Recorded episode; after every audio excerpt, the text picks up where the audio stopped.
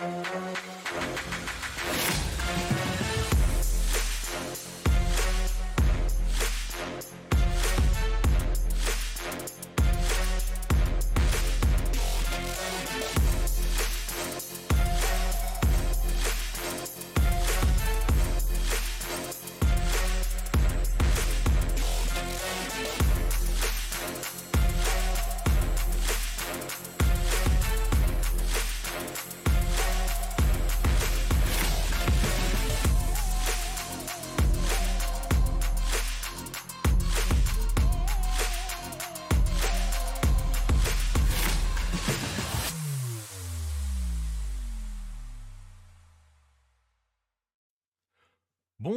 bonsoir à toutes et à tous. Cette fois-ci, je l'ai pas raté mon intro. T'as vu, Baptiste? Euh, Bienvenue pour l'autre Coupe du Monde, euh, votre émission, l'émission de la planète euh, Hello, l'émission Lucarne Opposée qui va donc vous permettre de débriefer ensemble tranquillement pendant environ une heure au max euh, ce qu'il s'est passé aujourd'hui et en particulier ce qui s'est passé pour nos sélections à nous, celles de notre planète, euh, la planète Lucarne opposée. Donc aujourd'hui il va être question euh, beaucoup d'Asie et beaucoup d'Amérique du Nord et du Sud, vous allez voir. Et il y a pas mal de choses à dire. Bonsoir à tous ceux qui sont déjà dans le chat, comme le disait, je crois que c'est Nostromo qui l'a dit. Pas mal de choses à dire aujourd'hui, oui, pas mal de choses à dire et vous allez voir, on va les débriefer dans un instant. Pour m'accompagner, euh, on va commencer par euh, celui qui a 100% de victoire aujourd'hui, l'asiatique. Et voilà, exactement. C'est tellement rare. C'est tellement rare hein, qu'il vaut mieux commencer par ça parce que c'est pas sûr que ça, ça- ça se poursuive comme cela. Bonsoir, monsieur Baptiste Morigal. Bonsoir. T'as pas raté ton intro, mais t'as raté ton entrée dans la Coupe du Monde. On peut pas tout avoir. Bah, je suis français, hein, donc euh, j'ai pas raté. Oui, Ah oui, oui, oui, oui, oui, monsieur. Oui, oui, oui. Ça va durer trois matchs et puis ça va rentrer chez lui. Ça va même pas partir en Argentine. Allez, Allez, hop. bon, hein. On va débriefer après, me mets pas en colère tout de suite. on, va, on va saluer, on va accueillir aussi euh, bah, justement quelqu'un qui va jouer. On va, on- va s'écharper. Voilà, j'y suis arrivé. Euh, le week-end prochain. Euh, depuis son Mexique, euh, qu'il a rejoint pour aller euh, pour, pour la Coupe du Monde, c'est ça? T'es arrivé juste avant la- le, le début de la Coupe du Monde. hein? Bonsoir, monsieur Diego Calmar. Ouais, je suis arrivé dimanche soir et puis, bah oui, avec plaisir, on peut se friter samedi. Euh, pourquoi pas jubiler euh, Léo Messi et malheureusement faire foirer ton reportage en Argentine. Ouais, bah, écoute, on verra. J'espère pas trop euh, que ça nous fera foirer les choses. euh, voilà, on va. J'ai, commencé à chercher à contacter Maxi Rodriguez. Voici, s'il n'est pas disponible euh, samedi soir. Celui qui déprime aussi, vous allez l'entendre. Vous l'entendez tous les soirs. Il sera justement normalement avec moi en Argentine à partir de dimanche. C'est Vincent Dupont. Salut Vincent. Salut Nico, salut à tous. Bon, la déprime, ça va. hein. Je suis plus déprimé quand Boca perd que, que quand c'est l'Argentine, donc ça va. Ouais, enfin, c'est Paredes pas la a bien joué. qu'hier soir quand même. hein. Là, on sent qu'il y a la corde Non, du non, cou non. là. hein. Ouais, Bah, hier, ça y a- faisait le malin sur les chevilles de Messi, mais alors aujourd'hui, hein, Il n'y a, ça- a- pas tout à fait le même entrain. hein. Il faut dire les choses, il n'y a pas tout à fait le même entrain dans la voix. Et, euh, et pour répondre à Arklund dans le chat, oui, oui, on avait, on avait décidé hier dans l'émission que si l'Australie euh, se, prenait une tolle, elle quittait officiellement l'Asie. C'est fait. L'Australie vient de retourner en Océanie. Donc, euh, donc voilà, c'est pour ça le 100% asiatique aujourd'hui. en fait, tant qu'ils seront, voilà, c'est fini pour l'Australie malheureusement. Au revoir, euh, au revoir Australie. Mais c'est bien pour l'Océanie de gagner un représentant dans cette Coupe du Monde. Voilà. Les présentations sont faites. Vous avez l'habitude de l'émission. On va commencer par débriefer ce qui s'est passé aujourd'hui. Ensuite, on se projettera sur ce qu'il va se passer demain. Et on fera aujourd'hui un focus. euh, On parlera un petit peu du Japon, mais on fera un focus sur les Nord-Américains parce que c'est des Nord- deux Nord-Américains assez intéressants à, suivre demain notamment. Mais donc, euh, maintenant que tout le monde est bien installé, on va pouvoir euh, commencer et à pouvoir se lancer sur les matchs du jour.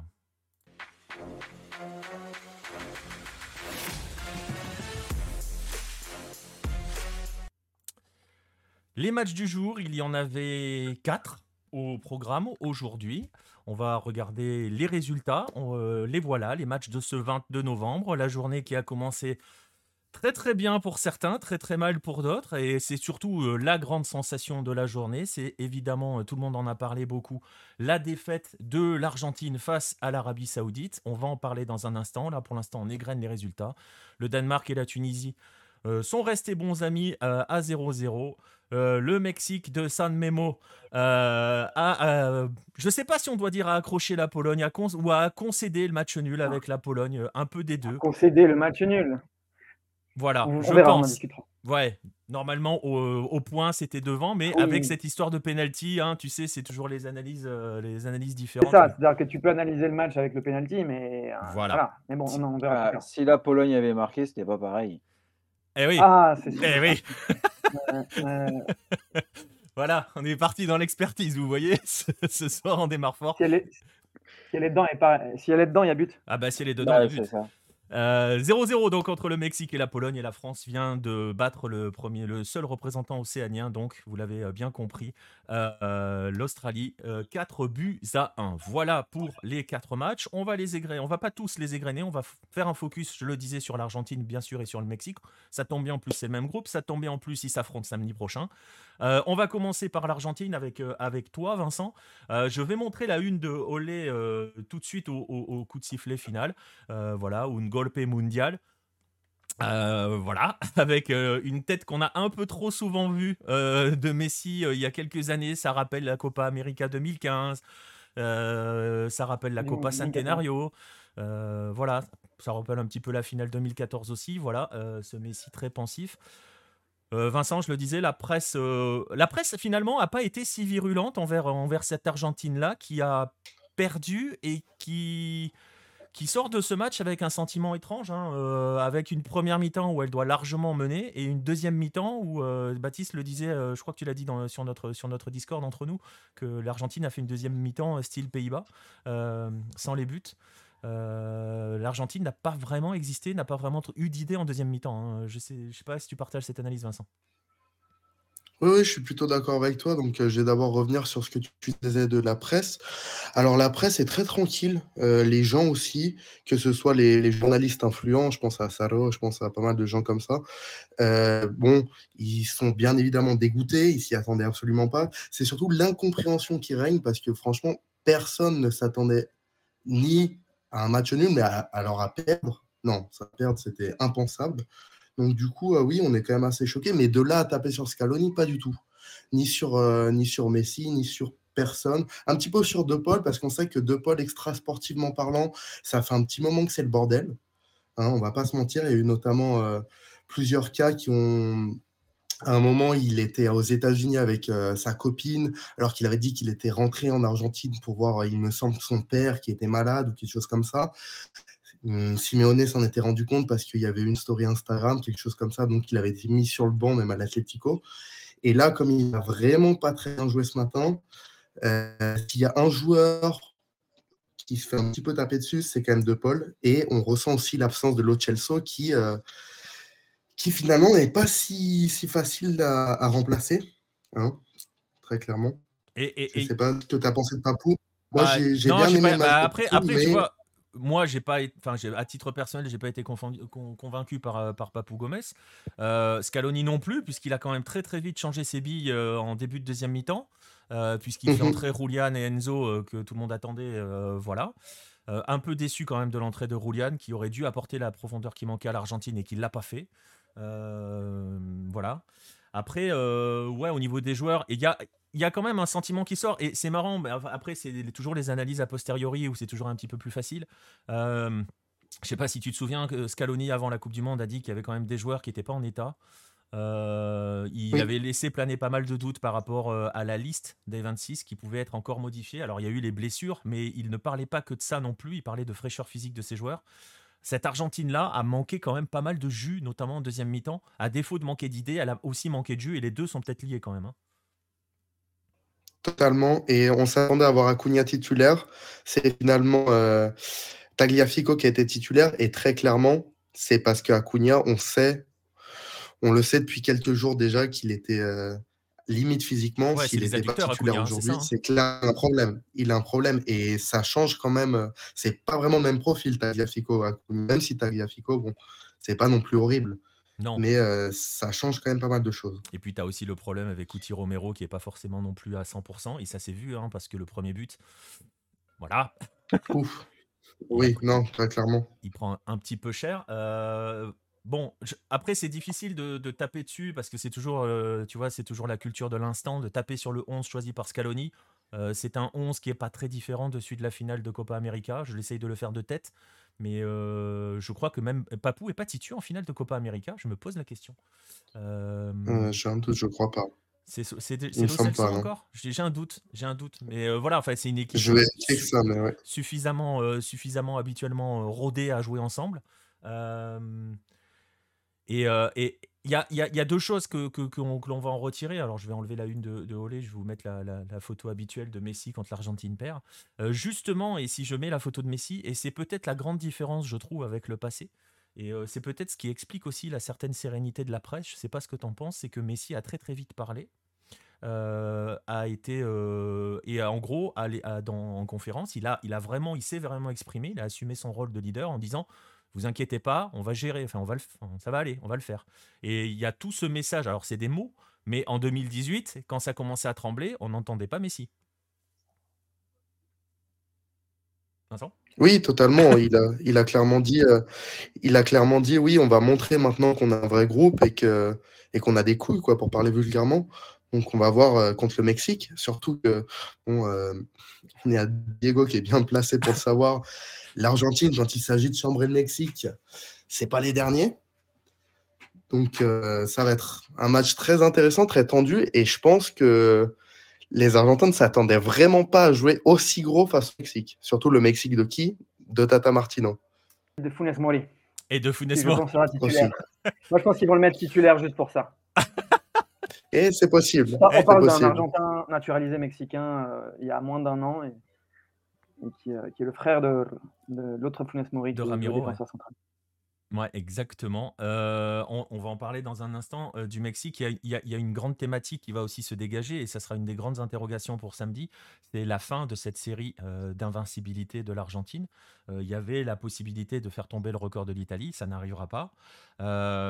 Il va falloir le digérer quand même, ça, côté argentin. de, d'une part, mettre fin à cette série d'invincibilité et surtout de le faire d'entrée de Coupe du Monde. Une Coupe du Monde où il y a énormément euh, d'expectatives. ça se dit en français, expectative? Non, ça se dit pas. Ça se dit pas, hein, on est d'accord. J'ai eu un doute, j'ai eu expectation qui est arrivé dans ma tête et je suis parti sur le français. En espagnol, c'est expectative. Et voilà. Bref, voilà. Donc, euh, beaucoup de, il y avait beaucoup d'espoir. Et donc, cette série qui s'arrête, euh, ça peut compter aussi, hein, Vincent. Psychologiquement, ça va être intéressant de les voir, de les voir enchaîner. Hein. Totalement, surtout que l'Argentine, sur toute cette série d'invincibilité, il me semble qu'il n'y a qu'une seule fois où ils avaient été menés au score. Alors, vérifier la stat, mais en tout cas, c'est très rare que l'Argentine euh, doive remonter un score. Et on l'a vu, euh, on l'a vu ce matin. Je ne sais pas si c'était physiquement, peut-être mentalement aussi, parce que attention, les buts euh, en hors-jeu, même si là, en fin d'après-midi, ils nous ont trouvé qu'apparemment, le but de Lotaro, il y avait le défenseur qui couvrait, je sais pas quoi il y a ah, Clairement, faut pas se cacher derrière l'arbitrage non plus. Non, bah le but de Lautaro, ça va être les limites, euh, les limites du VAR. Hein, mais bon, on va pas, tu vois, c'est le, le, traditionnel problème, c'est-à-dire que euh, voilà, il est hors jeu d'un bras en fait ou d'un bout d'épaule parce qu'il me semblait que le bras comptait pas. Non, mais apparemment, euh, apparemment, il y a le, le, latéral gauche, il n'a pas été calculé correctement, je sais pas quoi. Ils ont sorti ça dans l'après-midi là. J'ai vu ça sur Relais. En gros, il, calcule sur la première jambe de l'arrière gauche. Ah ouais, non, non, non, ça pas ouais, mais ouais, mais c'est les Argentins. C'est les Argentins. Alors, on va les rassurer parce qu'il y, y, y a, une stat, euh, ça leur est déjà arrivé hein, de perdre le premier match de la Coupe du Monde. Euh, la dernière fois, ça doit être en 90, hein, si j'ai bonne mémoire. En 90, contre le Cameroun. Et euh, celui-là non plus, on l'attendait pas. cette défaite-là à l'époque, hein, puisque l'Argentine arrivait comme champion du monde et s'était incliné et est allé jusqu'en finale. On peut les rassurer aussi en leur disant que l'Espagne a perdu le match d'ouverture contre son match d'ouverture contre la Suisse en 2010 et est allé au bout. Donc euh, voilà, mais, mais il va y avoir le Mexique. On va, on, va parler du Mexique dans un instant. Je voudrais juste revenir avec Baptiste sur, euh, sur l'Arabie Saoudite parce qu'on parle beaucoup de l'Argentine. Euh, alors on a parlé un petit peu des limites de, de, de, cette Argentine qui a paru sans idée en deuxième mi-temps, mais qui doit franchement largement mener à la mi-temps quand même. Hein. on. Ah bah clairement.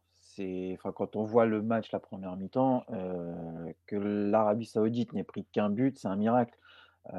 après, ils ont tenté quelque chose et ça, je pense que c'est Hervé Renard qui, a dû, euh, avait bien préparé, c'est de jouer très haut euh, et d'empêcher en fait les Argentins de, jouer dans leur dos en les mettant hors jeu systématiquement. ça a marché. Alors c'était toujours limite, on l'a dit, hein, un bras. c'était limite, c'était sur le point de craquer, hein. De toute façon, on le sentait et clairement, quand on voit 1-0 à la pause, on se dit: «Bon, bah, ils sont derrière, c'est limite, limite et l'Argentine va dérouler en seconde». Sauf que je ne sais pas ce qui s'est passé dans les vestiaires, mais c'est blackout total de l'Argentine sur les 15 premières minutes de la seconde période et l'Arabie Saoudite, 2 frappes, de but. C'est ça et heu, 2 buts Et assez et enfin d'ailleurs. Et le 2e Ouais, but, attends, et c'est le 2e but hein. est magnifique, mais quand tu vois le 2e but, tu te dis: «Mais qu'est-ce que font les Argentins?» Ils sont 4 autour du mec et le mec, il tranquille dans la surface et il ouvre et il marque et c'est là où tu te dis: «Bah, il y a peut-être eu un un problème d'investissement», un peu comme avaient fait les Pays-Bas et comme a fait la France au début de son match, où les gars sont arrivés un peu en en touristes sur la sur le début de la rencontre et ils se sont fait prendre parce que les les eux, pour le coup, l'Arabie Saoudite a complètement changé de mentalité, ils leur sont rentrés dedans. Puis après, quand tu mènes 2-1 et que tu t'appelles l'Arabie Saoudite, heu, bah, tu fous derrière, tu les Argentins, Ouais, sont mais sans sans et sans le faire après trop défendent sans le ils faire trop, hein. bien. Ils ont ils ont ils ont bien contrôlé et heu, bah, tu tu l'évoquais, hein, le fameux piège du hors-jeu. Alpha Yankee le dit dans le chat aussi que c'était audacieux, mais ça a été payant au final, effectivement.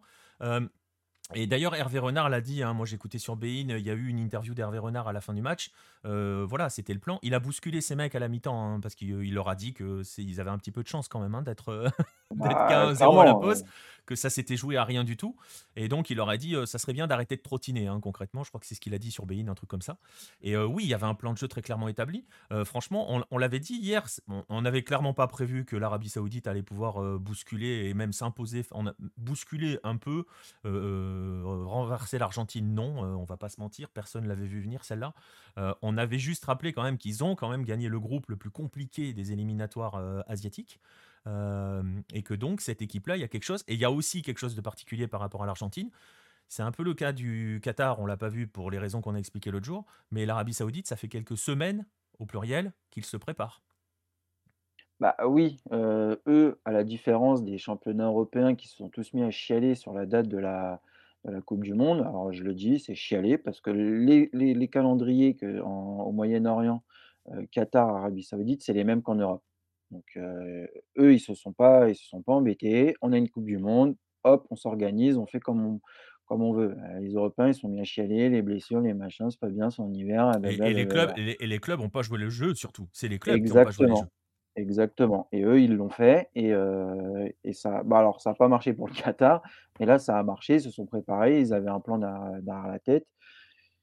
C'est passé miraculeusement, hein, faut pas non plus le le nier, c'était un miracle et c'est tout bénef pour eux. Après, est-ce qu'ils vont réussir face à au Mexique et à la Pologne? Ouais, c'est la question qui est posée, crois pas. C'est la surtout question qui est ont posée par Nostromo de savoir si c'est un un match qui peut leur permettre d'aller, d'espérer les 8e ou si ça sera sans sans Bah, lendemain. Difficile à dire, hein. Franchement, sur l'état de heu Bah, ouais, mais après ils perdent 2 joueurs importants. C'est vrai. Heu, leur capitaine Al-Farraj et puis, heu, alors je sais pas comment ça se prononce, On Al-Shashrani, je sais pas on comment ça a se des déf prononce, des nouvelles de lui? Bah, alors Al-Farraj, c'est le genou, Oui, donc lui, le visiblement, Hervé Renard a dit que c'était terminé pour la coupe du monde, visiblement et heu, Al-Shashra Al-Shahrani, je sais pas comment ça se prononce, j'ai pas j'ai essayé de chercher, j'ai pas j'ai pas trouvé d'infos. J'ai peut-être pas très bien cherché, mais lui, je pense que même même s'il il va mieux, heu, non, enfin, faut pas qu'il revienne. Genre ce qu'il a pris dans la tronche, heu et on a mis du temps, hein, Ah, on salue les le protocoles jeu, hein. commotion, hein. D'ailleurs, tu Waouh, il a failli y avoir un but argentin sur le mec qui est complètement haché sur le terrain, qui vient de se faire découper, mais non, non, on continue le jeu, Les protocoles commotion et le foot, d'ailleurs, on parle de protocole commotion, Beiravand, heu, on ça parle aujourd'hui d'une grave commotion, hein. On l'a quand Ah même laissé bah, sur le terrain jouer, heu, 5-6 minutes de plus. Vas-y, Diego. Il me semble qu'il va être il est il est renvoyé en le roi Salman a affrété un jet pour le renvoyer en Arabie Saoudite Le joueur là? pour le soigner. Ouais. Oui. Mais voilà, mais tout Ah ça pour dire, les protocoles commotion ouais. en foot, l'intervention des des arbitres et pour gérer ces chocs-là, qui sont quand même assez Mmh. nombreux, hein, dans ce début de coupe du monde, je trouve. Je sais pas ce que vous en pensez, ces chocs Incroyable contre nombre de ah oui, c'est il y en a c'est 1 tous les 2 matchs, quoi, enfin, Ouais, c'est ça. c'est beaucoup. Va c'est que c'est de plus en plus violent, en fait. Ouais, je sais pas, heu, peut-être beaucoup plus ouais, ou sur l'impact, tu veux dire? Bah, sur l'impact, c'est-à-dire que les mecs, ça arrive, heu, beaucoup plus, heu, pleine bourre, ils ont rien à perdre et bam! Bah, OK. enfin et puis après, malheureusement, les 2 qu'on a vus, c'est 2 joueurs de la même équipe. C'est même pas un coup, heu, et cetera, c'est Oui, oui, vraiment oui. dans les contacts, Dans ils dans foncent les l'un sur l'autre oui, et dans chacun des 2 cas. Alors Paul Le Poulpe nous dit que mul ça parle de mul c'est multiples fractures au visage pour le latéral gauche. Ibra nous, explique qu'il va se faire opérer probablement en Allemagne. On verra. voilà. En attendant, est-ce que ça peut être sans lendemain? Je sais pas. Moi, je les ai trouvés quand même très très frais et très très intenses dans le dans leur pressing, dans leur façon de jouer toute la rencontre. Est-ce que ça peut Ils étaient dans un statut d'outsider face à l'Argentine. ils, avaient le seront aussi dans les deux autres cas. Euh, je sais pas d'ailleurs. Je suis plus inquiet pour la Pologne entre guillemets que, que, pour le Mexique face à l'Arabie Saoudite. Mais euh, à voir, hein. franchement, euh, ils peuvent. Euh, franchement, ils, sont à, ils sont à une victoire de huitième. Hein. Ouais, mais il faut peut-être, il faut, il faut pas oublier que ça reste quand même l'Arabie Saoudite, qu'ils n'avaient rien à perdre. C'était le match d'ouverture, rien à perdre. Ils jouaient pas la victoire contre l'Argentine. Eux, ce qu'ils voulaient, c'était potentiellement accrocher le Mexique et la Pologne. ils ont tenté un truc, ça a marché, mais ils ont quand même, ils se sont donnés à fond en deuxième période. Est-ce qu'ils ont voilà, ils ont fait leur exploit, enfin, même mentalement, est-ce qu'ils n'ont pas déjà perdu tout l'influx, en fait? C'est-à-dire qu'ils ont pour eux, ils ont déjà réussi la coupe du monde. Quand on voit que alors est-ce que c'est vrai ou pas? Je n'ai pas creusé, mais qu'on annonce que demain, c'est jour férié en Arabie Saoudite, tu te dis, «Ouais, enfin là, c'est ça va ça va très loin». Est-ce qu'ils ne sont pas déjà en train de de décompresser complètement et pour eux, le mondial, il est fait et qu'au final, bah, ils vont se prendre une 2 face à la Pologne et l'Arabie Saoudite. On va quand même. Je, crois qu'en débriefant, en débriefant, le, en débriefant le, Mexique-Pologne, on va pouvoir en fait finalement aussi parler de l'Arabie Saoudite parce que le prochain match étant Arabie Saoudite-Pologne, euh, on va pouvoir analyser un peu plus, je pense, les, chances de l'Arabie Saoudite. c'est intéressant de voir comment la Pologne joue. En fait. Oui, exactement. la Pologne, c'est compliqué. Hein. On va quand même rappeler, on va, on va, glisser sur Mexique-Pologne dans, dans, 30 secondes. Je veux juste rappeler euh, que l'Arabie Saoudite avait raté son match d'ouverture de la dernière Coupe du Monde. Ils, ils en prennent 5 face à la Russie. Euh, ils avaient quand même vraiment beaucoup embêté l'Uruguay, euh, qui c'était alors c'était une remarque de Jérôme euh, qui est à juste titre entre nous à la rédac, qui disait tiens c'est marrant quand l'Uruguay se fait a du mal à battre l'Arabie Saoudite, ils se font fracasser parce que l'Uruguay est nul machin. Ils avaient quand même bien embêté l'Uruguay et ils avaient battu l'Égypte de Mossala hein, à la dernière Coupe du Monde. Donc attention quand même. Hein. Ouais mais pays asiatiques contre pays africains en général. Euh, c'est vrai. C'est vrai aussi. C'est vrai aussi. meilleur. L'Asie, c'est meilleur généralement que l'Afrique. C'est vrai, c'est vrai. Et il y a un... deux équipes éliminées hein, après. Dans la même Coupe du Monde, l'Iran bat le, bat, le, bat le Maroc. Exactement. Du monde, il y a 4 ans. Exactement. Et il y a peut-être un autre facteur euh, qui a peut-être compté aussi un petit peu dans la dans l'énergie. Et euh, ce sera le dernier point. ils étaient à domicile, hein, l'Arabie Saoudite aujourd'hui. Ah bah, alors, et c'est un commentaire qui peut être intéressant par rapport à cela. Euh, sur, euh, sur le côté, généralement, euh, généralement, les Asiatiques, de manière générale, on peut même l'étendre parfois aux Africains, mais on va, là, on va focus sur les Asiatiques. Parfois, ils ont des performances un peu plus compliquées, mais les Asiatiques n'ont jamais leur peuple derrière eux dans les Coupes du Monde. Là, on a vu ce que ça donne avec l'Arabie Saoudite qui a son peuple avec lui. Je vais étendre un peu avec l'Afrique parce qu'on a vu qu'il y avait énormément de Tunisiens à Danemark-Tunisie et ça donne, euh, ça a donné aussi quelque chose d'autre à cette, euh, à la prestation tunisienne qui a été extrêmement convaincante. C'est un facteur qui compte. On parle de première Coupe du Monde au Moyen-Orient. Voilà ce que ça donne avec une équipe du Moyen-Orient qui aujourd'hui a fonctionné, poussée par un vrai public. Surtout qu'ils sont pas loin. Hein. Ouais, c'est ça. Et puis on sait que quand même l'Arabie Saoudite adore le football. Enfin, quand on voit euh, quand on voit les matchs qui, qui, se déroulent en Arabie Saoudite, ils adorent ça. Donc ils sont venus, c'est juste à côté, ils en profitent. Euh, après, il ne faut pas aussi oublier que maintenant, l'Arabie Saoudite va être scrutée. Ils, veulent, ils ont, ils ont peut-être les joueurs dans leur tête la pression de se dire putain, on n'est pas si loin de faire quelque chose de grand pour notre pays. Et ça, ça peut jouer. Alors que normalement, eux, quand ils arrivent, ils n'ont pas la pression de se dire est-ce qu'on va se qualifier? Donc ça peut aussi, ça peut aussi jouer, de changer complètement de, on va pas dire dimension, de changer de registre entre je suis dans un groupe où normalement je fais quatrième, je vais peut-être essayer de, de choper. Euh, je joue la troisième place complètement. Ouais. Voilà, à maintenant, je suis pas loin de réaliser un truc de dingue. Et ça, ça peut aussi les, les crisper. Mais il va y avoir le facteur Hervé Renard. Grand spécialiste de. Il y a Hervé Renard. Grand spécialiste de tout ça et tu sens qu'il a quand même vachement bien construit son équipe et que ça sait où ça va. Euh, on, va on, va, on va en rester là. Il y, avait eu une question et ça sera la dernière, euh, euh, Vincent, par rapport à l'Argentine. Et comme ça, ça va nous permettre aussi d'aborder le Mexique derrière. Euh, on est d'accord qu'il n'y a, pas, a pas de prévision ou de rumeur de changement de système. On va pas tout, mettre à la poubelle d'un coup pour l'Argentine parce que ça, a glissé d'entrée. Hein, on est d'accord. Hein. Non, non, peut-être juste éventuellement Papou qui va être euh, remplacé par quelqu'un d'autre. On, parlait de McAllister euh, hier. Je pense que c'est contre le Mexique, c'est peut-être un petit peu mieux parce qu'on a clairement vu que le milieu de terrain, il était plutôt inexistant. Hein. C'était vraiment coupant de l'équipe. Oui. Donc ça ne m'étonnerait pas que McAllister prenne la place de Papou. Et, si Acuna est OK physiquement, il prendra la place de Tagliafico. Pour le reste, on va clairement rester sur les mêmes. Ouais, on va rester sur les mêmes. Je sais que ça parle beaucoup de McAllister. Moi, je vais quand même rester avec mon Enzo Fernandez, voilà, jusqu'au bout. Team Enzo jusqu'au bout. Donc voilà, j'étais très content de le voir entrer. Il n'a pas été si mauvais dans son entrée. Mais, mais voilà. voilà pour. Juste pour finir, il y avait visiblement 88 000 personnes dans le stade et je pense qu'il va y avoir 80 000 Saoudiens. C'était impressionnant. Enfin, c'était impressionnant. Après, c'est quoi? Ce sont les chiffres des organisateurs ou parce que tu vois, ils nous ont, ils nous ont donné des chiffres avec des, des, chiffres supérieurs aux capacités des stades. Hein, alors là, non, là, le stade fait 88 000 places et il y avait soi-disant complet 88 000 personnes. Et quand tu vois le stade sur les vidéos, il n'a pas l'air vide. Non, et là pour le coup. Par rapport aux autres, il n'a pas l'air vide. Ouais, pour le coup. après, c'est une chose qu'on peut dire sur les trois matchs de l'après-midi. Euh, on a eu trois matchs avec de vraies ambiances. Là pour le coup. Euh, que ça soit donc les Saoudiens derrière l'Arabie Saoudite, que ça soit les Tunisiens derrière le Danemark, et bravo à la Tunisie qui a fait un très très bon match. Euh, je suis assez content qu'il s'est accroché le Danemark. Je vous ai déjà dit hier que j'ai une allergie profonde pour le Danemark. J'en peux plus de cette équipe. Euh, de, ce pays. J'en ai marre de les voir. Euh, voilà, c'est pas footballistique, hein, c'est pur, euh, voilà, c'est historique chez moi. Il a été dramatique, il a été traumatisé par la petite sirène avec sa fille. Bah non, non, mais voilà, je, je, l'ai dit hier. voilà, j'en ai marre de voir la France jouer le Danemark à chaque compétition. Ça me fatigue, ça m'épuise. J'en peux plus du Danemark. Donc voilà. et on va parler, on va parler de l'autre match de l'après-midi, du Mexique. On va en parler avec toi, Diego. Alors forcément, forcément, comme on va parler du Mexique, on est obligé de mettre ce fameux mème qui a tourné partout sur les réseaux, San, Memo, hein, forcément. Mmh parce que, parce que on va retenir la première chose que l'on peut retenir, de, si on se regarde, c'est ce qu'on disait un petit peu tout à l'heure sur le point le, point culminant de ce match, c'est ce penalty euh, sorti par Memo Ochoa devant Lewandowski qui forcément aurait pu tout changer. C'est une la palissade, aurait pu aussi entraîner un sacré hold-up quand même. Hein.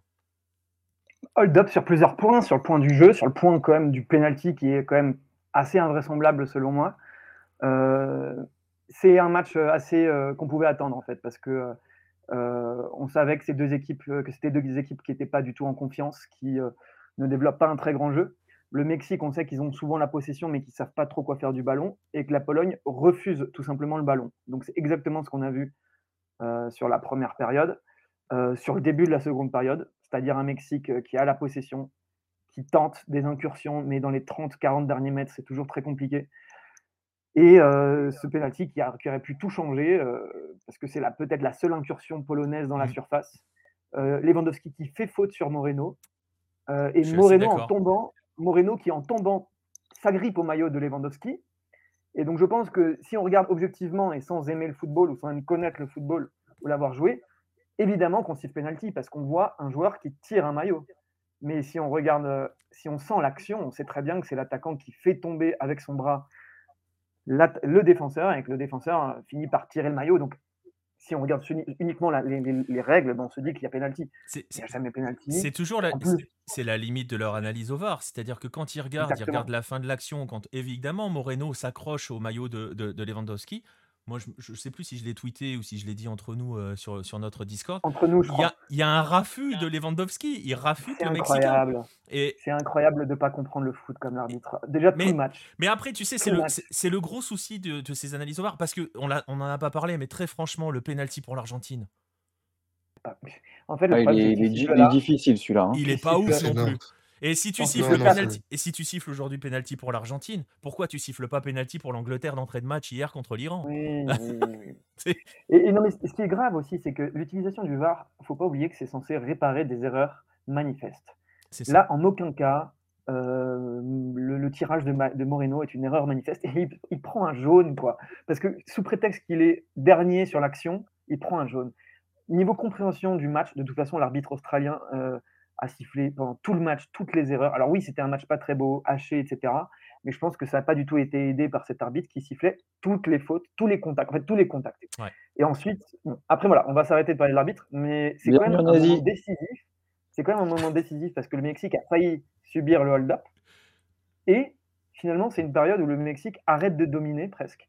Où finalement, dans les 20 dernières minutes, sur contre, euh, la Pologne est parfois dangereuse. Alors que réellement, en réalité, la Pologne euh, a eu une seule occasion qui est ce penalty je dirais, pas mal tiré, plutôt très bien arrêté par, par Ochoa, qui fait une feinte de corps du côté, de son côté droit, qui pousse finalement, je pense, Lewandowski à ouvrir son pied sur son côté droit à lui, donc sur le côté gauche de Ochoa, qui finalement plonge et, détourne le, ballon. Je pense que là, il vient d'entériner euh, la légende de Ochoa en Coupe du Monde. Euh, autant, euh, autant championnat mexicain ou, même quand il joue en Espagne, c'était un, un gardien moqué ou quoi.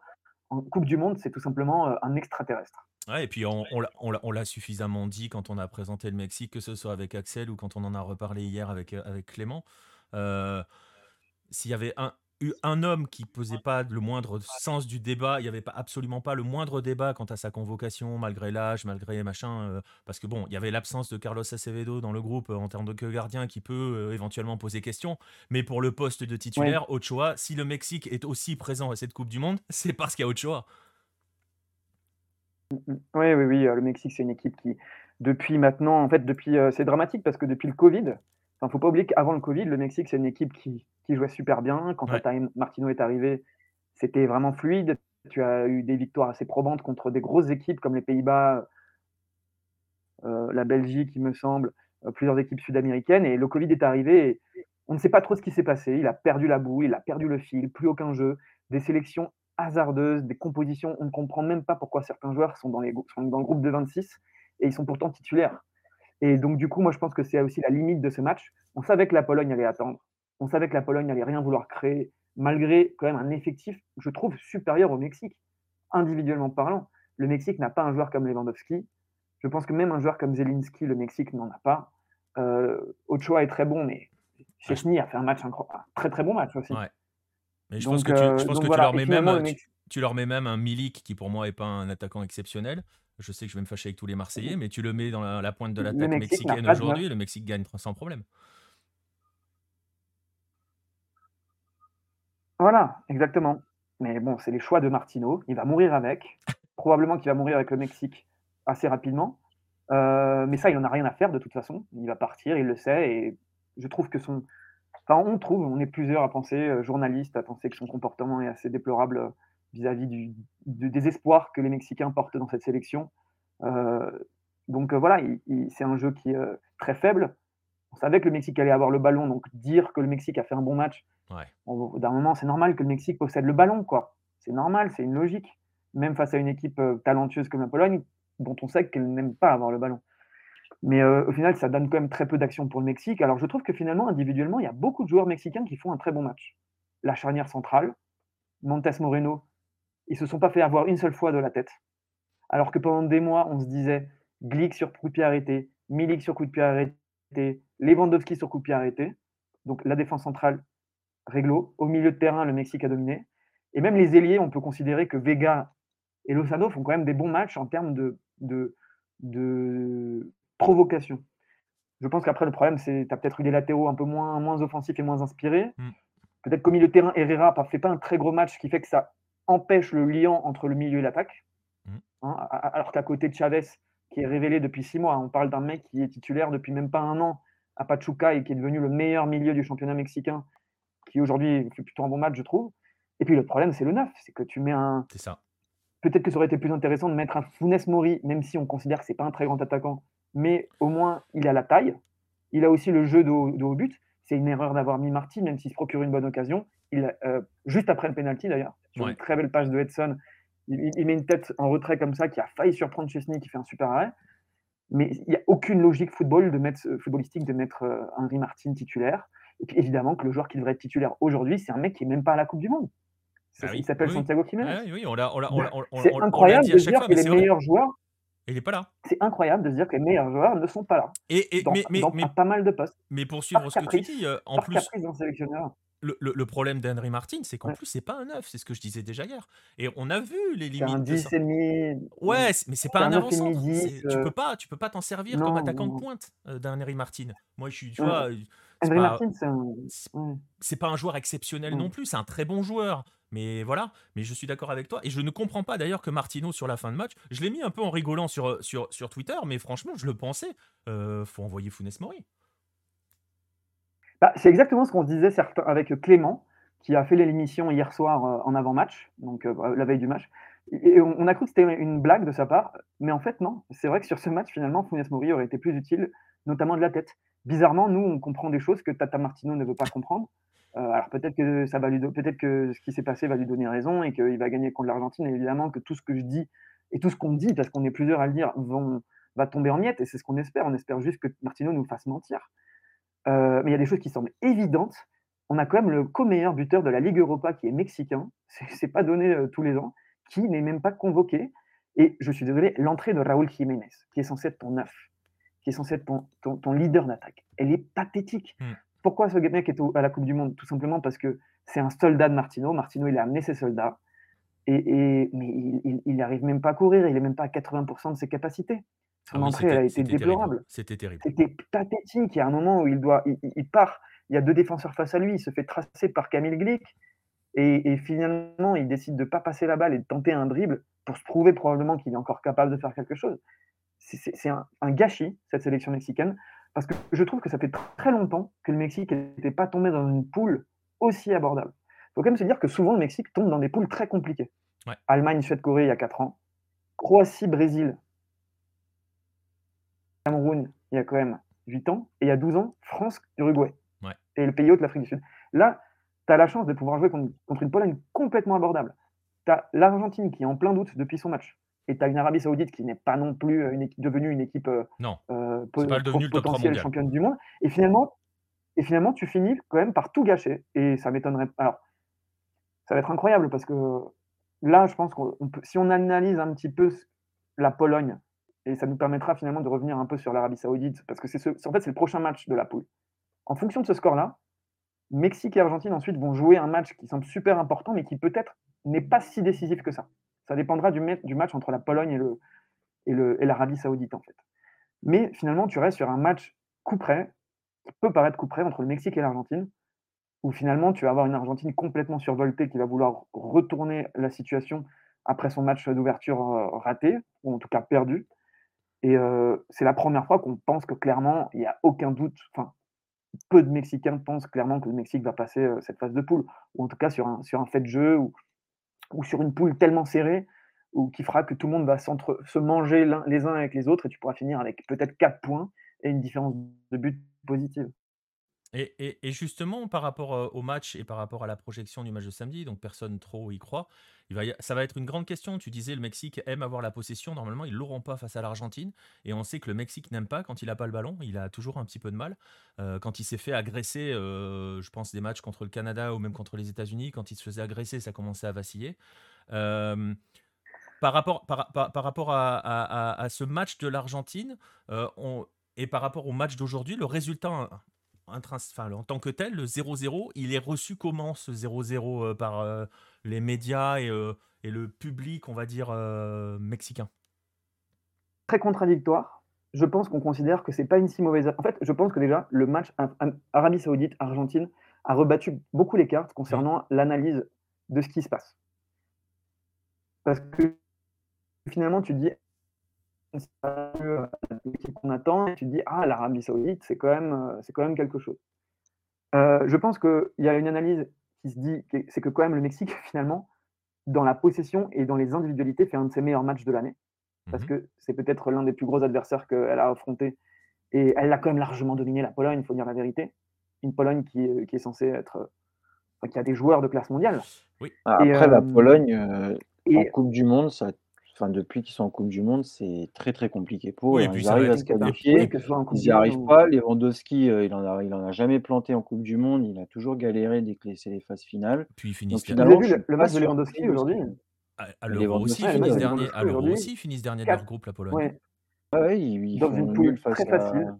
Ah non, ils sont, ils sont pas bons en phase finale, les Polonais. Euh...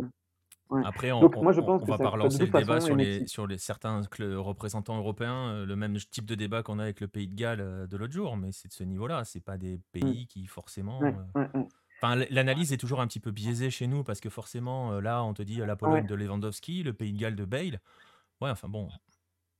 c'est comme le Sénégal de Mané. S'il n'y a qu'un mec, tu ne peux pas faire une équipe avec un mec, comme la Corée de Son Heung-min. D'ailleurs, c'est pour ça que le Mexique réalise souvent des bonnes performances face à des parfois des collectifs qui sont euh, moins bon, mais avec des meilleures individualités, c'est que le Mexique a toujours été un bon collectif. Mmh. Euh, peut-être avec des moins grandes individualités, mais finalement, le Mexique bat la Croatie largement en 2014, bat euh, l'Allemagne en 2018, euh, bat la Corée, qui a peut-être même des meilleures individualités en 2018 aussi, etc., etc. Mais parce que c'est toujours un collectif. Un mec comme ça, le Mexique n'en a, jamais eu sur les 20 ouais, mais ça bat pas la Suède. Alors, un. ah, il s'en remet toujours pas. Mais, mais, les... Putain. Mais la, liste, la liste, la liste euh, peut s'allonger pour le Mexique qui bat la Croatie plusieurs fois, qui bat la France, enfin, qui bat beaucoup, beaucoup de fois des équipes qui a des meilleures individualités, mais le Mexique a toujours un collectif et toujours du jeu normalement, toujours un toqué, un truc assez intéressant qui fait plaisir à voir. Là, donc ce qui se dit, c'est que finalement le match contre l'Argentine est encore plus intéressant parce que finalement ils sont quand même prenables, voilà. Euh, mais d'un autre côté, je pense qu'il y a un tel désamour avec cette sélection et surtout ce sélectionneur qui, a complètement en fait lui-même aussi cassé le cordon avec euh, le public, qui s'est tellement renfermé dans ses certitudes. D'ailleurs, je ne sais même pas en quoi ça peut être des certitudes, vu que tu n'as aucun résultat avec cette stratégie, mais euh, qui s'est tellement renfermé dans ses idées. Ce qui, ce qui est très triste, c'est qu'au-delà du fait que le Mexique peut passer à côté de sa Coupe du Monde, là c'est voilà, c'est triste une, sur l'instant T, mais c'est pas très grave sur le long terme, c'est que tu n'auras même pas préparé la Coupe du Monde qui arrive chez toi, parce que c'est quand même un sélectionneur, on le rappelle, qui a décidé de prendre zéro jeune, zéro jeune, et la fédération l'a laissé faire. La fédération l'a laissé faire. La fédération a accepté que Tata, Martino fonctionne uniquement sur le court terme. C'est vrai. Juste pour que lui, en fait, conclue sa Coupe du Monde et se casse après. Tu finis avec le, joueur le plus jeune, euh, il a 23 ans, il est sur le banc, il n'a même pas joué. Quand tu regardes l'équipe de France aujourd'hui, tu as au moins 7-8 joueurs titulaires qui sont plus jeunes que le plus jeune Mexicain. Qui doit être euh, Alvarez, qui a 24 ans. Et, on va l'aborder après quand on va évoquer le programme de demain. Dans les équipes dont on va parler, il y a quand même un paquet de jeunes qui sont aussi titulaires. Euh, dans, leur, dans leur sélection, effectivement. Et en plus, on va, on va, glisser là-dessus dans, dans, 30 secondes. Euh, on parlera par exemple du Costa Rica et du Canada, qui lui aussi sera un pays organisateur. Et le Canada, il y a des jeunes qui seront là dans 4 ans et qui sont déjà en train d'accumuler des, des, sélections. Euh, juste un message de, de Coupe à Trempe qui espère un, un, Mexique 2006 qui galère, qui galère en poule mais sort dignement en huitième. Voilà, après, on le sait, hein, le Mexique euh, est toujours. Est-ce que, est que justement la défaite de l'Argentine, ça sera ma toute dernière question, euh, Diego, euh, rapidement. est-ce que cette, la défaite de l'Argentine et donc le fait que le Mexique, bon, le Mexique n'a pas perdu finalement, donc est devant l'Argentine, est-ce que ça, comment dirais-je, redonne un tout petit peu d'optimisme en se disant, bah tiens, on peut viser le huitième et à partir de cela, on va viser le quart, aller chercher le fameux quinto partido.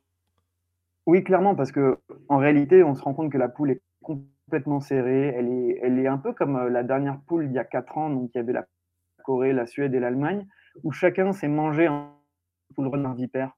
Vous voyez Et donc en fait, tout le monde se dit que finalement, euh, c'est une, poule où tout le monde peut battre n'importe qui, même si je pense que la surprise saoudienne et la surprise argentine sont peut-être passées. Mais, euh, mais oui, il y a quand même cette espèce de. En fait, le, calendrier est important. Le premier match, c'est Arabie Saoudite-Pologne. S'il y a nul, faut quand même se dire que même en perdant, le Mexique n'est pas éliminé. Tu vois? Parce qu'après, il faut jouer l'Arabie Saoudite. Si la Pologne gagne, bah, même une défaite n'est pas si grave parce que le Mexique peut encore ensuite euh, battre l'Arabie Saoudite. Et, et dans ces cas-là, il faudra mettre un carton. oui, ou même un. Mais oui, mais tu sais, les, scores sont tellement serrés que même un 2-0. Enfin, En fait, plus que mettre un carton à l'Arabie Saoudite, il faut surtout pas prendre un carton contre l'Argentine. C'est ça. Voilà. Mais, euh, mais écoute, moi, je, si je devais dire Enfin, finalement, euh, je pense qu'il y a un amour assez, assez important. Je pense que s'il y a une Coupe du Monde dans laquelle le Mexique euh, se fait éliminer, euh, et ça, ce ne sera pas un drame, c'est bien celle-ci. la, seule, chose qui est dommage, c'est ce que tu disais. Et, bon, je voulais conclure là-dessus, mais je pense qu'il faut plutôt, plutôt que d'anticiper une éventuelle élimination, il faut plutôt voir l'Argentine. On peut miser sur des signes, mais uniquement sur des signes. Tata Martino, sélectionneur. Ce serait incroyable que, un peu à la, manière de la Volpe, il y, a, 16 ans, quand la Volpe était sélectionneur du Mexique, lui un Argentin et qui affronte l'Argentine. Et il y a surtout cette question du neuf. Et pourquoi pas mettre Funes Mori Aller chercher Pourquoi pas aller chercher un truc avec Funes Mori Mais tu vois, on en est rendu avec une sélection qui est pas si mauvaise que ça, avec des joueurs qui. C'est comme la fin d'une génération, mais c'est pas des joueurs cramés pour la plupart. Et tu vas juste capitaliser sur probablement rien. Et on verra bien, parce que finalement, je suis à peu près convaincu, je ne sais pas pourquoi, mais qu'à la fin de la deuxième euh, journée, c'est-à-dire euh, euh, Pologne-Arabie Saoudite qui se déroule le, matin pour le Mexique, en tout cas en début d'après-midi, puis le, le, Mexique, Argentine ensuite, j'ai comme la sensation que les quatre équipes pourront encore se qualifier éventuellement pour la, pour la suite. Donc c'est ça qui est intéressant dans cette poule qui est plus serrée que ce qu'on pense. Exactement, euh, comme quoi hein, tout n'est rien n'est jamais écrit par avance en football, on ne cesse de le, de le rappeler, mais voilà, et tant mieux, heureusement. Euh, par rapport à ta question, Nostromo, sur ce que pourrait proposer le Mexique pour neutraliser l'Argentine, on l'évoquera vendredi en veille de match, tranquillement, euh, pour Même présenter la rencontre. Mais ça devrait rien être. changer. Ça, ne devrait pas, changer pour les uns pour les autres. Hein. Il va pas se mettre à travailler demain, Martino je veux dire, l'équipe, elle est, elle est en place. Il y a des joueurs titulaires hein, qui y croient, ils sont titulaires, et puis peu importe. On va pas se faire chier. Hein. C'est ça. Euh, voilà, donc pour euh, ce débrief du Mexique, je vous remonte les résultats de la journée. Euh, on, peut, on, peut juste évoquer, je ne sais pas si ça vaut le coup d'évoquer longtemps l'Australie. elle a joué 10 minutes, hein, Baptiste, l'Australie. le temps que la France. Je se pas, c'est pas de ma confède. Non, mais en gros, le temps que la France se mette véritablement dans le match, hein, elle a géré bah, un temps faible français. Euh, même si elle a moins garé le bus qu'on aurait pu l'imaginer, mais elle n'a pas fait grand-chose non plus. Hein. Bah, en fait, je pense que c'est en fait le, premier but leur a un peu. Euh, Ils ont un peu grisé. ça, non, c'est-à-dire qu'ils ont mis le but, ils s'y attendaient pas à ce que la France soit aussi euh, nulle, parce que c'était nul, hein, clairement, il n'y a rien à dire. Et je pense qu'après, ils se sont peut-être vus un peu trop bons en se disant: «Attends, on peut on peut faire un truc» et ils ont complètement abandonné le bus et puis ils se sont fait bouffer par, Mbappé et Dembélé sur les côtés. Ça les a épuisés, épuisés, épuisés, puis ils ont complètement craqué, physiquement. C'est physiquement qu'ils ont perdu, le match. Oui. Ils ils y étaient plus, ils n'arrivaient plus à suivre et voilà, c'est pas c'est pas surprenant, hein. à part faire un comme là, il y a 4 ans où ils ont garé le bus et on a et la France a eu du mal à se à les battre, bah, là, ils ont ils ont été surpris de pouvoir me mener un zéro. Quoi. Mais, mais, mais au final, elle n'a pas garé le bus comme il y a 4 ans. On, on aurait pu s'y attendre. Il a fait un bon match, Atkinson, hein, devant Mbappé, même s'il a pris beaucoup. Euh, il, a, il a pris beaucoup oui, il a bien défendu. Mais il a quand même, dans l'ensemble, fait un très euh, bon match. Mmh. Euh, qu'est-ce que je voulais dire? On parlait des choix de Martino en termes de sélection, de choix des joueurs et tout. Je noterai juste que les choix de Graham Arnold de faire entrer Mabil et Kuol en fin de match à 1-4 Magnifique. Je ne sais pas ce que les gamins ont appris pour pas toucher un ballon, pour voir des avions passer les, sur les côtés. Bon, je ne sais pas ce qu'il a cherché à faire avec ça. Mais, euh, mais à part ça, la, blessure d'Hernandez aide sur le premier but, oui. Euh, je vois Arclune aussi qui dit qu'il a, profité, a profité de la blessure d'Hernandez. Hernandez se blesse surtout parce qu'il prend une grosse valise hein, sur le contrôle quand même. Hein. Ouais, mais s'il se blesse pas, s'il n'y a pas le ah genou qui lâche, oui, d'accord, mais il est quand même par terre sur le bah crochet, hein. il, est, il est parti. Hein. Non, non, non, il n'est pas par terre. Il, il va pour partir et en fait, il peut pas reprendre son appui parce que son genou a pété avant même qu'il ait fait quelque chose. C'est très bizarre. Je ne sais pas à quel moment son genou il pète en fait. Parce que celui qui pète, c'est pas celui qui. C'est pas le genou d'appui, je n'ai pas bah, compris. c'est ça. C'est pour ça que c'est avant, même, c'est avant même le crochet en fait. C'est avant ouais, le crochet. Je pense qu'il se fait mal avant. Et il sent qu'il peut pas faire l'appui. Ça, ça sont les croisés. Hein. Mmh. Ouais, je pense que c'est les croisés. Mmh. Malheureusement pour lui. Mais ouais, bah après l'entrée l'entrée de son frère a quand même bien dynamité le côté gauche. Hein, bah, encore une fois, Lucas Hernandez n'est pas un joueur de polo. D'accord.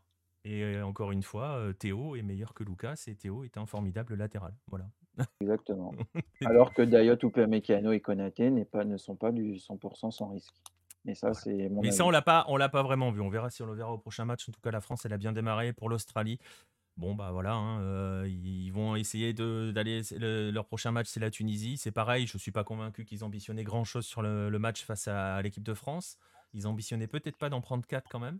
Euh, mais, mais bon, euh, il va falloir faire quelque chose. Ça va pas être facile quand même contre la Tunisie.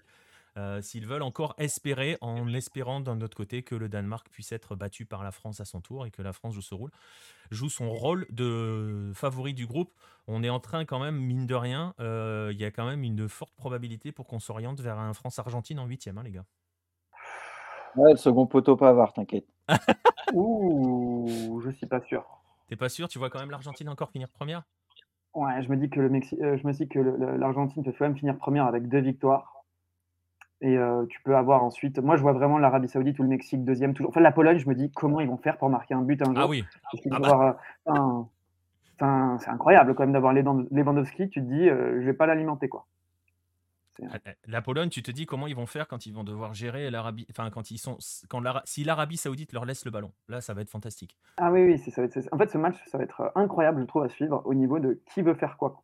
C'est ça, c'est ça. Bah, on verra, on verra cela. Ça sera. Bah, comme, je te le disais, Nico, faut pas oublier qu'en 2010, l'Espagne perd son premier match, mais finit premier de son groupe. Exactement. Moi, je vois plutôt un France-Mexique ou un France-Arabie Saoudite quand même hein, en huitième.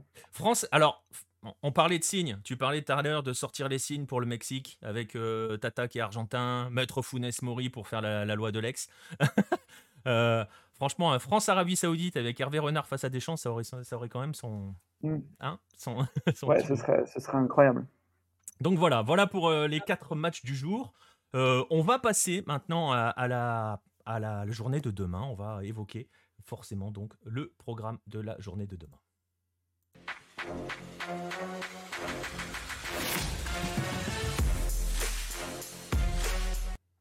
Alors, la journée de demain, je vais vous montrer ce programme-là.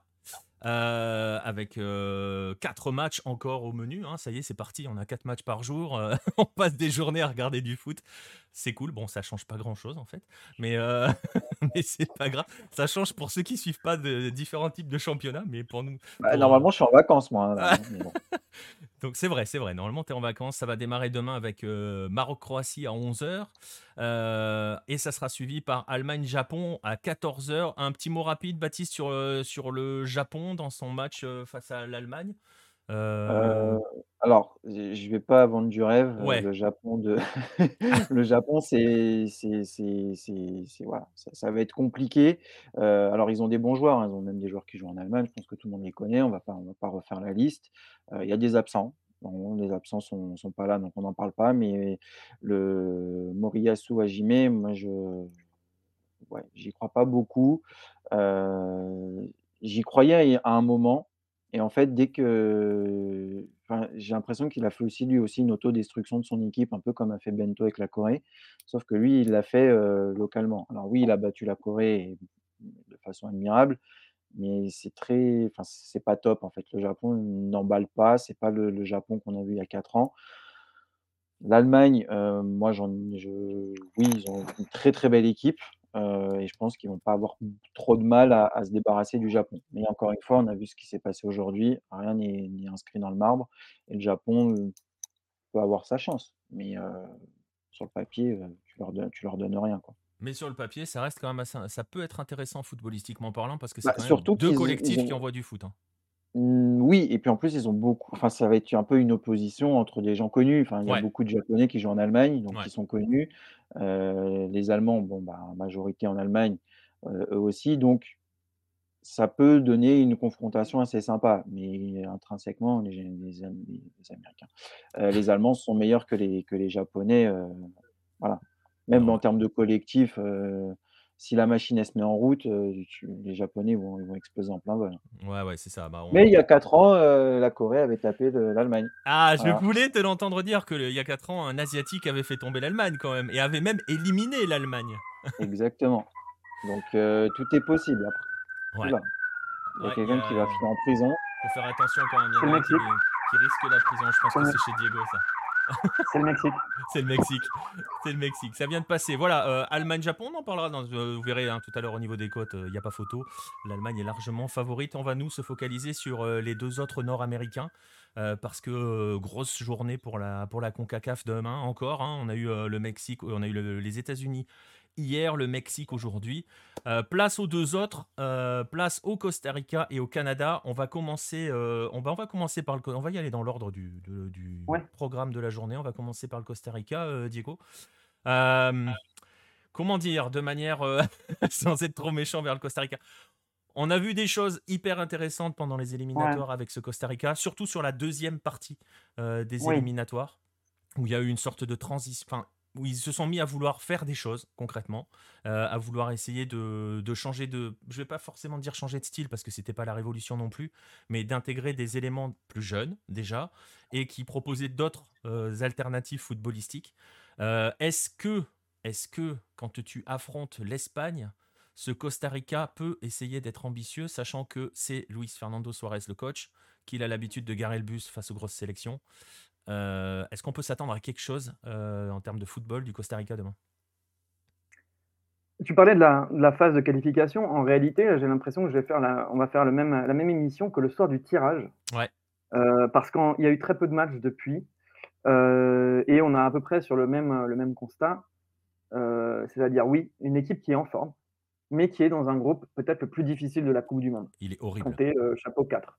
Quand tu es chapeau 4, que tu es le Costa Rica, tu peux essayer de, tirer un Qatar en tête de, série, une équipe européenne de, de, niveau moyen, comme la Pologne ou la Serbie en, chapeau 3.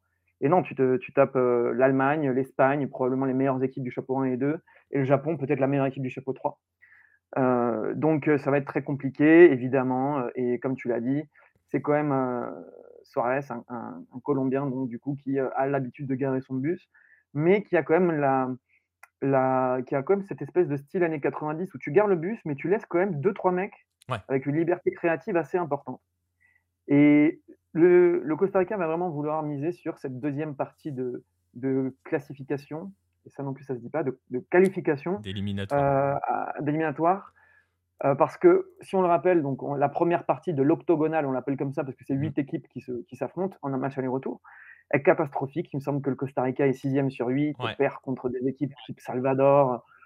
Et, euh, et, finalement, un changement s'opère euh, plus au niveau du style de jeu, avec un changement de stratégie, de, de, tactique. Et le Costa Rica est la meilleure équipe de la phase retour.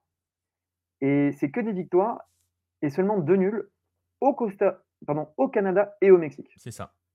Donc et avec, au Canada et, avec au Mexique. contenus hyper intéressants parce qu'au Mexique, ils sont très très très solides. dans et le match référence reste. Oui, et le match référence reste la victoire. Parce qu'il faut quand même dire que les gros, ils les ont affrontés à l'extérieur sur la phase aller. Finalement, à domicile, ils ont quand même battu le Honduras, par exemple. Mais sur la phase retour, sachant qu'ils ont eu les gros matchs à domicile, euh, non, pardon, sauf le, contre le Mexique, où ils jouent, euh, où ils jouent euh, à l'Azteca. Et donc, mais le match référence, donc il y a deux, deux nuls face au, Canada et, et, au Mexique. Et il y a ce match référence face aux États-Unis, qui est peut-être l'avant-dernier match, mmh.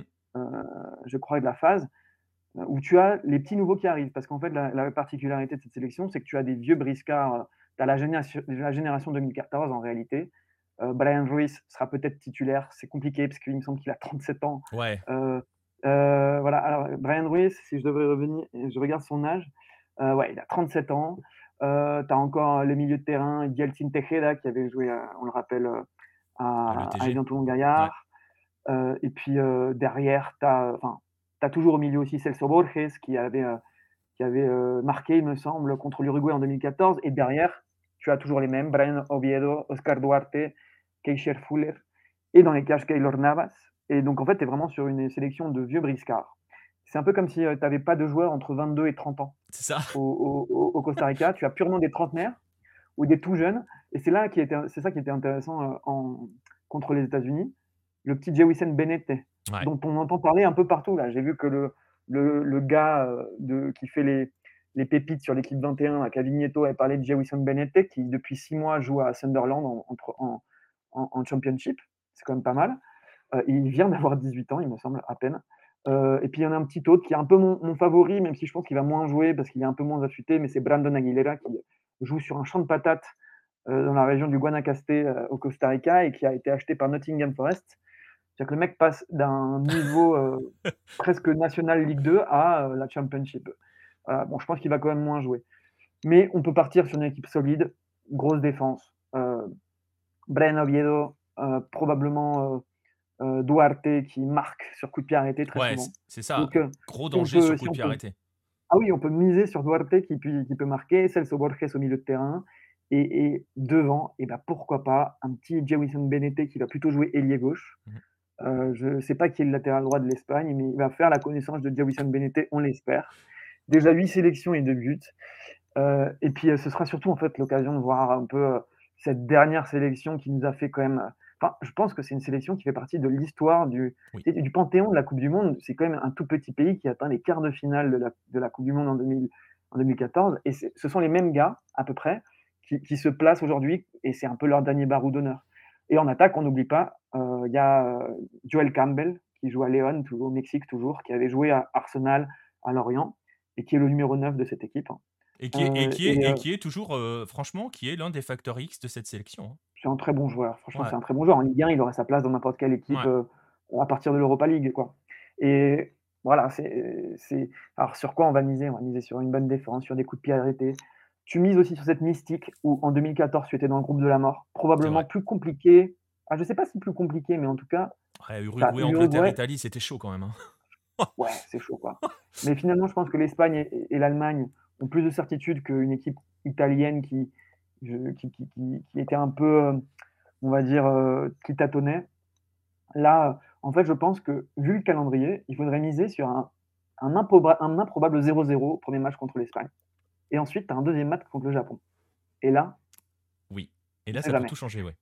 Là, ça peut tout changer. Ah, Donc euh, voilà. Mais bon, j'ai vu du Costa Rica euh, Alors, je sais pas si c'était la même équipe. Hein. Je ne sais pas si c'était les mêmes joueurs. Ils ont beaucoup changé. Regardé. Mais le Costa Rica qui a joué contre la Corée là, au mois de septembre, c'était dur. Hein.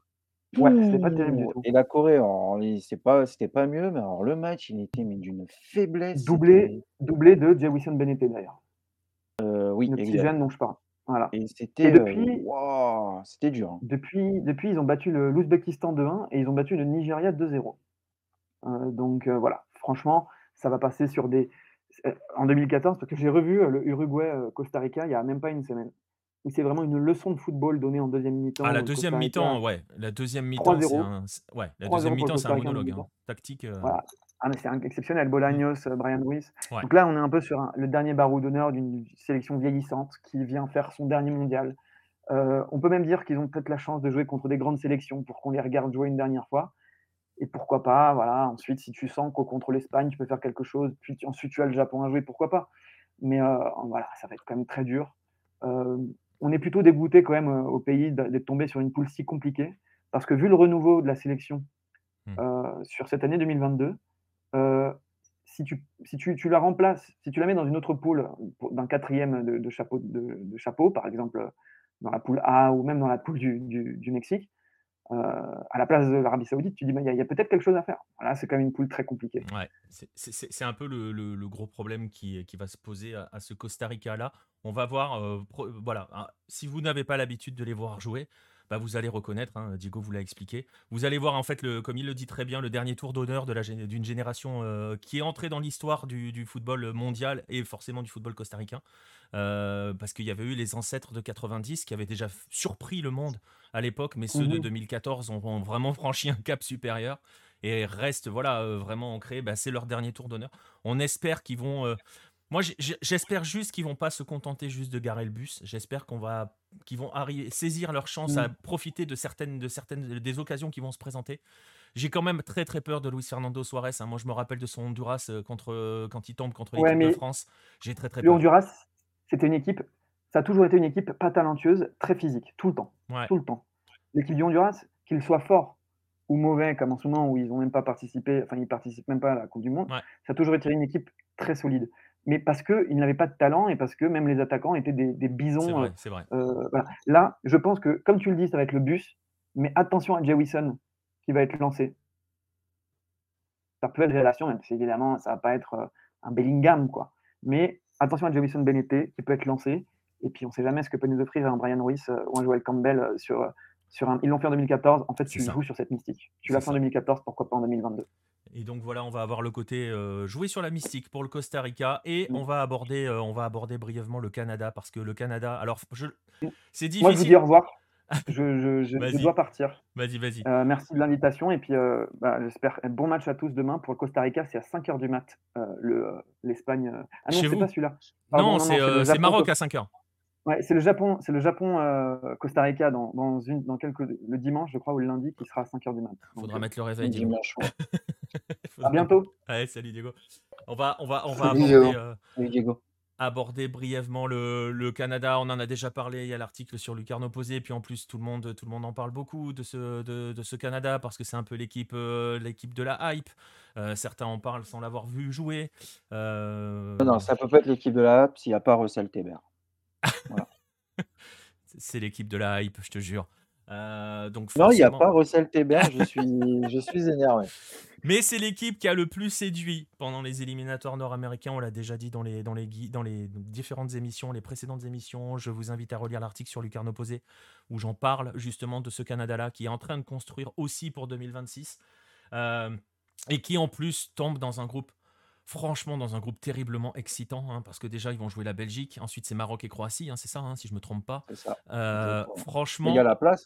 Il y a la place, et je pense que footballistiquement parlant, c'est peut-être le groupe le plus excitant euh, en termes de, production de jeu, parce que le Maroc, ça joue très très bien, c'est toujours hyper intéressant, euh, même s'il n'y a plus Vaïd.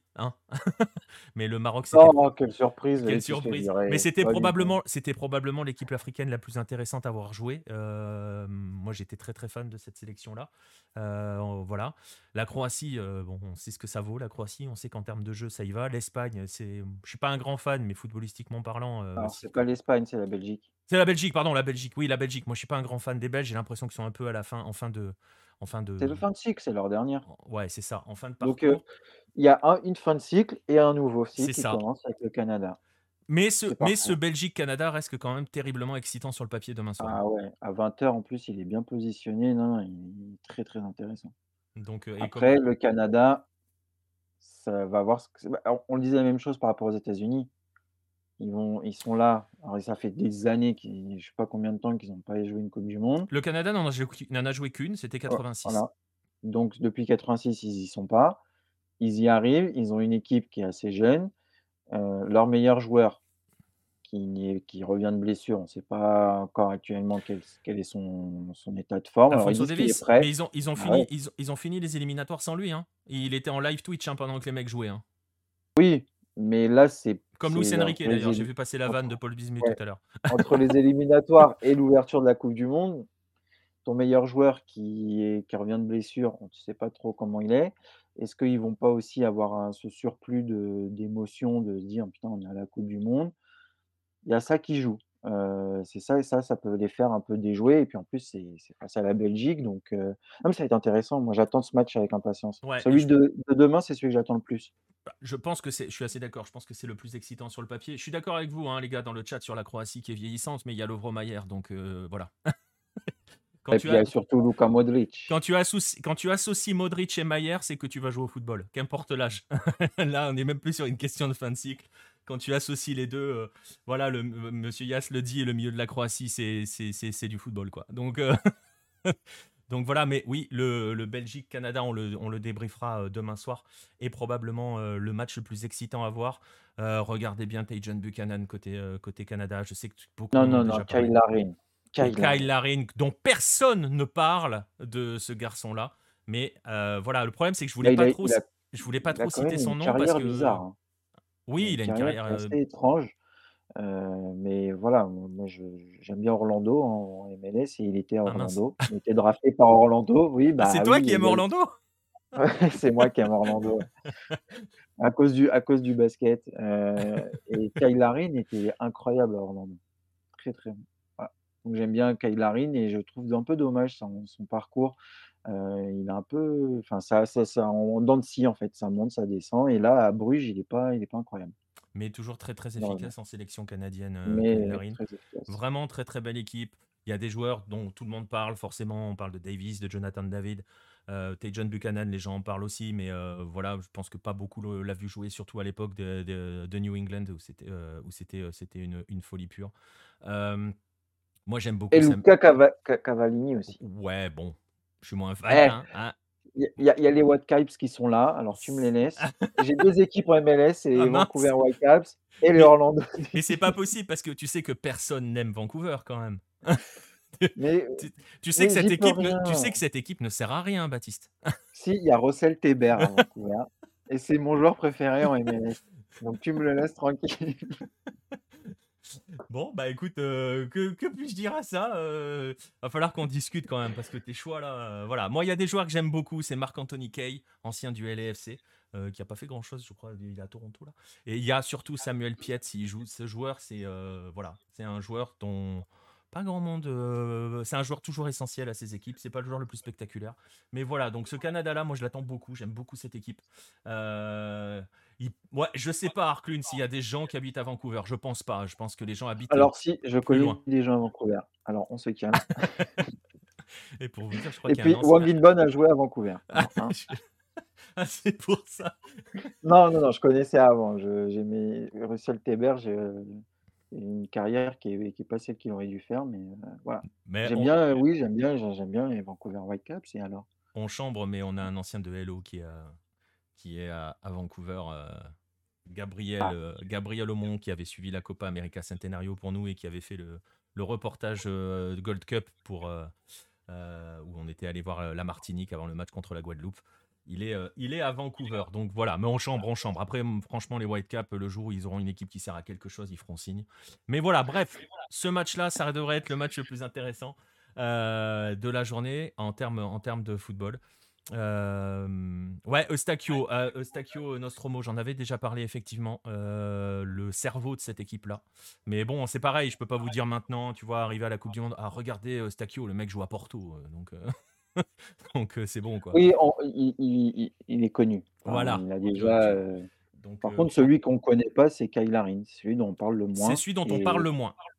Et pourtant, et je crois, qui, je, au début de sa carrière, était enfin, c'était celui qui était le plus, dont on parlait le plus au Canada. Et j'encourage ceux qui sont dans le chat ou ceux qui écouteront cette émission en replay. Je crois, je vous le fais comme ça de tête, il me semble que c'est le meilleur buteur de la sélection. De l'histoire de la sélection? Je crois. J'ai un doute, mais Parce qu'il a il a il a il a pas, enfin, j'ai regardé, il faudrait vérifier. il me semble Après, je sais pas, Ah oui, c'est lui, exact. Oui, si, c'est lui. voilà, 25, c'est lui, le meilleur buteur de l'histoire de de la sélection. Donc, donc voilà, on va, on va attendre beaucoup de, de ce match de demain. Je vous remets euh, une dernière fois, le programme des matchs que nous débrieferons demain. Je pense qu'on fera un focus. On regardera quand même un petit peu le Japon, mais je pense qu'on fera un focus justement sur ce Belgique-Canada. Oui, on va en parler du Japon. On va en parler forcément qu'on va parler du Japon. Et puis, c'est toujours euh, quelque chose le Japon, hein, mine de rien. C'est euh, une équipe, tout le monde la regarde. Exactement. et, c'est une pour équipe. quelle raison, mais tout le monde la regarde. Ouais, mais c'est une équipe qui collectivement propose toujours des choses très cohérentes pour euh, que ça soit chez les grands, euh, chez les A ou chez les sélections de jeunes. Euh, pour vous donner un exemple très récent, le tournoi Révélo, le Japon avait la plus jeune équipe, hein, véritablement, mmh. jouait parfois contre des U23. si elle souffrait physiquement, je peux vous assurer que footballistiquement parlant, elle, les, elle les bougeait, elle en bougeait pas mal. Donc voilà, le Japon est toujours une équipe aussi qui joue. Ce Allemagne-Japon peut être très, va être très intéressant. Les matchs de demain, de toute façon, sont des matchs qui sont très intéressants. On a juste un petit peu peur sur le Espagne-Costa Rica. Celui-là, il peut être celui un peu le France-Australie d'aujourd'hui.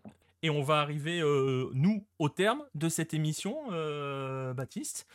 il y a la plus belle émission demain soir. Ouais, parce que demain, ça va, ça va, ça va, ça va annoncer la Corée, c'est ça hein?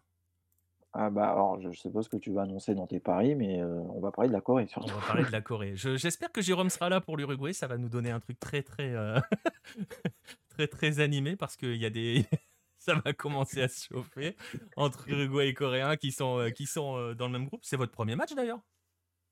Ouais.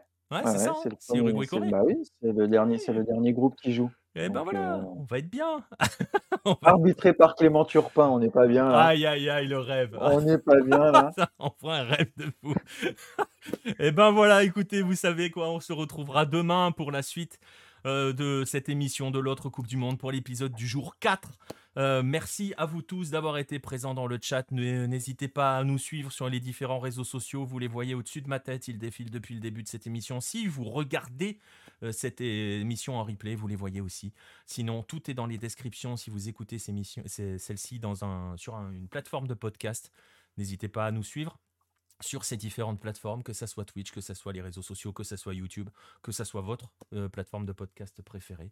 Euh, vous pouvez aussi vous abonner si vous avez envie. Si vous voulez nous soutenir, vous pouvez le faire avec notamment ce magazine. Hein, c'est le dernier. Il parle beaucoup de Coupe du Monde. Il y a des choses très intéressantes. Italie 90, on l'a évoqué un petit peu. Il est là-dedans. Euh, Argentine 90 parce que c'est en, en, Italie. et là-dedans, par exemple. voilà, on va vous souhaiter une bonne nuit si vous nous écoutez actuellement. On va vous souhaiter une bonne journée si vous nous écoutez sur, une, sur un replay. Profitez bien des 4 matchs de demain. On se retrouve demain soir après les 35 minutes d'arrêt de jeu du dernier match. Abrazo a todos. À demain soir.